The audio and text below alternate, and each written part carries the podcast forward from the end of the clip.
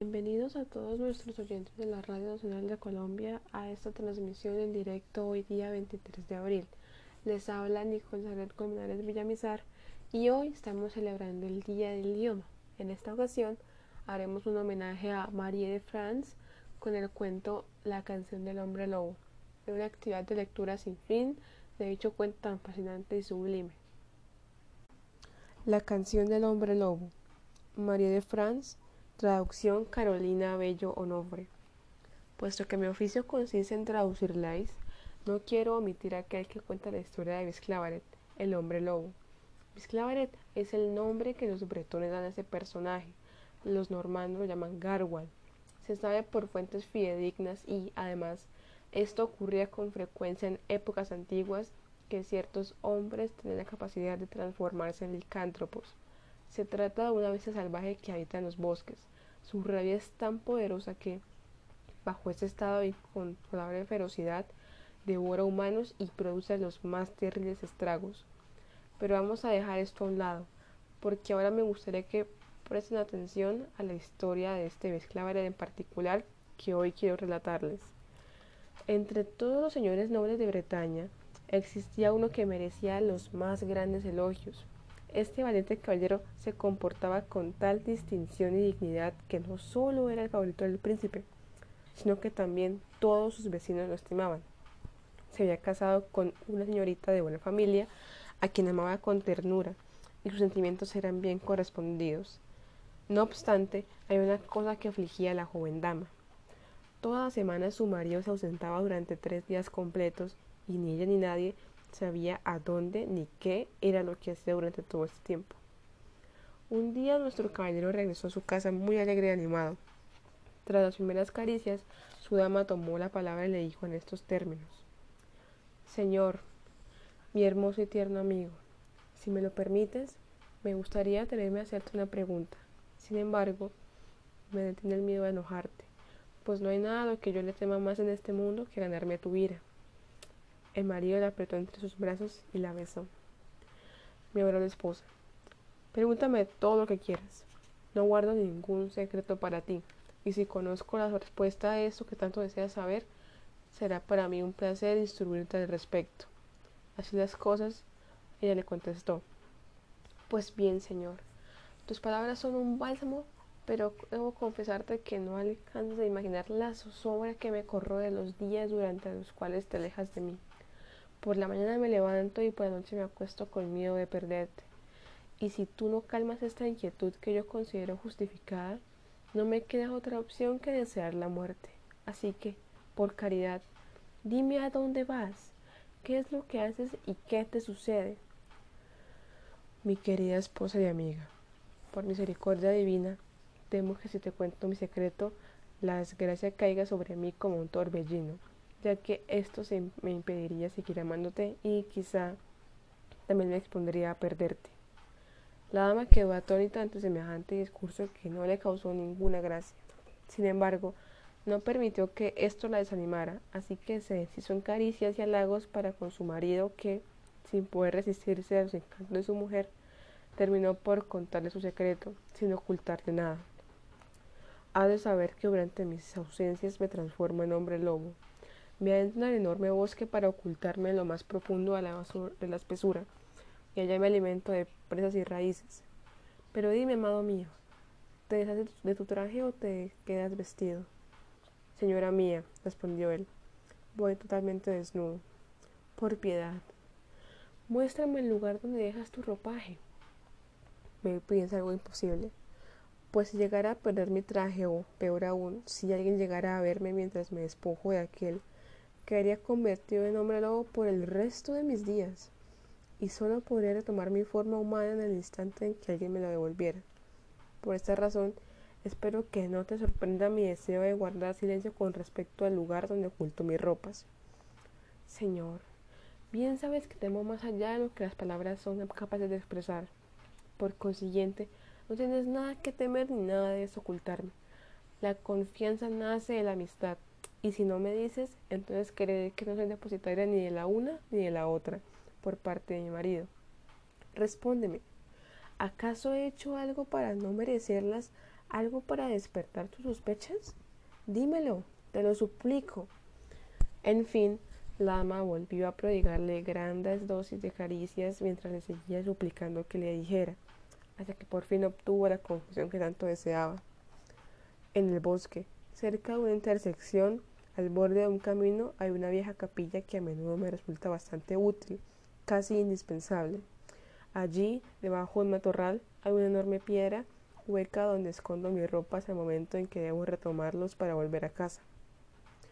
La mujer quedó tan aterrorizada ante la relación de su marido que acababa de hacerle que a partir de entonces comenzó a idear la manera de abandonarlo y no quiso seguir compartiendo el mismo lecho con él.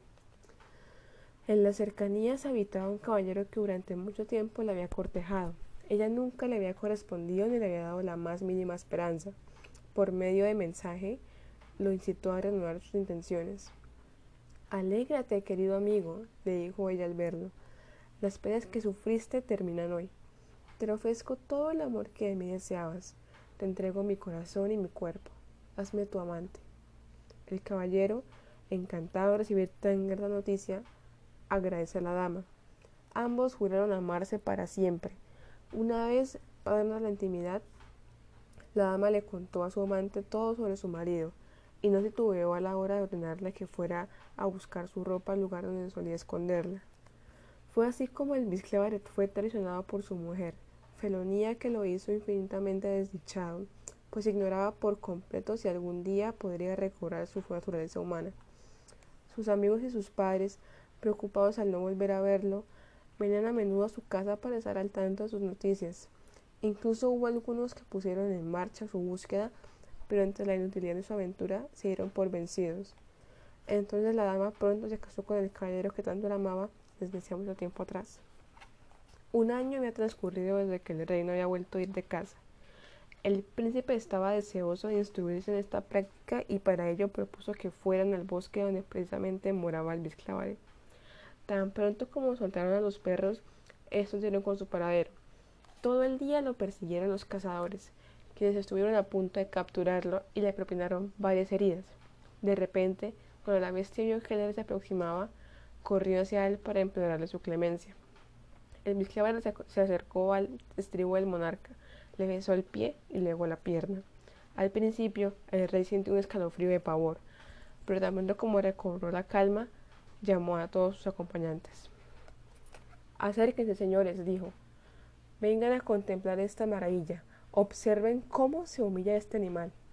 Tiene inteligencia humana, puesto que clama misericordia.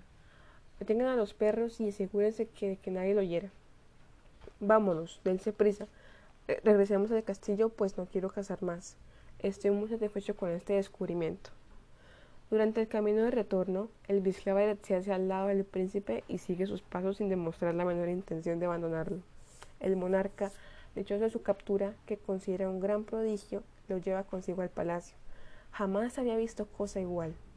Tanto se encariña el rey con el Bisclavaret que ordena a todos los miembros de su corte, bajo amenaza de privarlos de sus favores y protección, que nadie ponga un dedo encima a su lobo y que todos lo colmen de cuidados.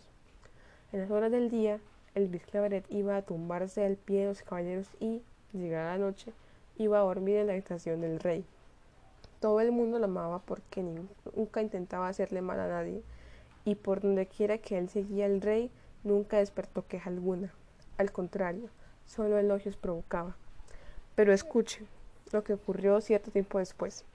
Un día el rey celebró una sesión de solemne apertura, la cual, para hacerla más agradable, había convocado a todos sus varones y vasallos. El caballero casado con la esposa del Bisclavaret acudió a la invitación acompañado por su esposa, que no imaginaba que su primer marido iba a estar allí. Tan pronto como el Bisclaveret vio que el caballero ingresó al palacio, se precipitó hacia él, lo agarró entre los dientes y lo mordió hasta causarle una gran herida. El traidor habría perdido la vida en aquel instante, de no ser porque el rey llamó al Bisclaveret e incluso tuvo que amenazarlo con una vara. En dos ocasiones más, en aquel mismo día, intentó lanzarse contra su enemigo. Todos estaban muy extrañados ante la cólera de este animal que hasta ese momento se había comportado con extrema dulzura. En todo el palacio no se oía hablar de otra cosa, y se decía que el Bisclavaret había tenido algún motivo para tal agresión y que, sin duda, estaba vengándose de alguna infamia cometida en su contra.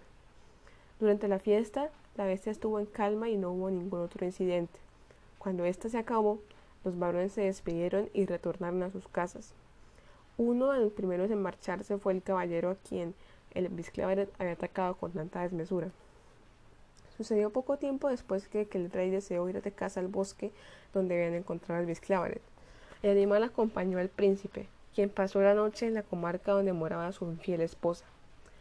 Apenas dicha dama supo que el monarca estaría allí de paso, se atavió con todas sus galas y fue a pedir audiencia para llevarle un presente. El príncipe concedió su permiso y, en cuanto ya puso un pie en sus aposentos, el Bisclavaret, sin que nadie pudiera detenerlo, corrió hacia ella, saltando directo a su cara y para saciar su sed de venganza le arrancó la nariz de un solo bocado. Los cortesanos lo amenazaron y lo habrían hecho mil pedazos si un filósofo no hubiese tomado la palabra para dirigirse al rey. Majestad, ruego a usted que tenga la amabilidad de escucharme. Esta vez te lo ha acompañado sin cesar. Ninguno de nosotros puede afirmar que no lo conoce a la perfección y que no ha estado cerca de él en contadas ocasiones. Nunca le he hecho mal a nadie, excepto a esta dama que se ha presentado ante usted el día de hoy. Por la fe que le debo tener, mi señor, estoy convencido de que este animal debe tener alguna razón de peso para estar furioso con ella y su marido. Esta mujer era la esposa de aquel caballero a quien usted tanto estimaba por su virtud y su valentía y de quien nunca más vimos a, a tener noticias. No sabemos aún qué suerte habrá corrido. Haga cerrar esta dama, majestad haga que la sometan a vejaciones para que así confiese de una buena vez la razón por la cual esta bestia la odia tanto. Como usted bien lo sabe, hemos sido testigos de muchas aventuras extraordinarias aquí en estas tierras bretonas. El rey siguió el consejo que el filósofo acababa de darle. Hizo detener al caballero y a su mujer para que los encerraran en prisión. Pronto la dama, aterrorizada ante las medidas tomadas, relató la manera en la que había traicionado a su antiguo esposo e indicó el lugar donde había escondido su traje. Ella ignoraba por completo cuál había sido su destino después de aquella época, ya que él nunca había regresado a su casa. Asimismo, la dama pensaba que aquel hombre lobo podría ser su primer marido. El rey ordenó de inmediato que trajeran las ropas, y muy poco le importó si esto importaba o no a la dama. Apenas llegaron con las prendas en cuestión, las extendieron delante del Bisclavaret, quien no pareció prestarles mucha atención, seguramente porque mucha gente a su alrededor. El filósofo pidió que llamaran al rey para darle un nuevo consejo. Majestad, permítame decirle que su lobo no desea vestirse en público porque al hacerlo dejará su apariencia bestial para transformarse en un hombre nuevo. El siguiente miedo, él siente miedo y vergüenza de que lo vean durante la metamorfosis que va a sufrir haga que lo conduzcan a sus aposentos con sus prendas para que allí se despoje de su piel de lobo. Lo dejaremos descansar tranquilo y luego iremos a ver si, en efecto, se ha convertido en hombre. El rey empezó a acompañar al Bisclavar de retorno, y de retorno cerró tras él todas las puertas. Tras cierto tiempo de espera, el príncipe, seguido por dos varones, entró a la habitación y allí contempló al caballero que dormía en su lecho. Enseguida, el rey corrió a besarlo, Luego lo apretó muy fuerte entre sus brazos. Una vez terminaron de conversar, el monarca le restituyó sus tierras y lo colmó de regalos magníficos. En cuanto a la dama infiel, el rey la expulsó del país junto con su esposo por haber cometido una traición tan negra. Más adelante, la vil, pareja tuvo varias hijas, a quienes era muy sencillo reconocer. Todas vinieron a este mundo sin nariz. Esto es la más pura verdad. Por esta razón, a ella las apodaban las desnarigadas. No más en de un solo instante. La aventura que les, acabo de relatar ocurrió de verdad, verdad. Yo no miento ni invento. Los bretones, que por siempre jamás conservarán ese recuerdo, compusieron el Ley del Bisclavaret, que hoy yo he traducido para ustedes como la canción del hombre lobo. Muchísimas gracias a todos los que han tomado parte de, de su tiempo para oír la lectura a nuestros compatriotas dentro y fuera del país igualmente y nos estaremos oyendo en una próxima ocasión. Muchas gracias.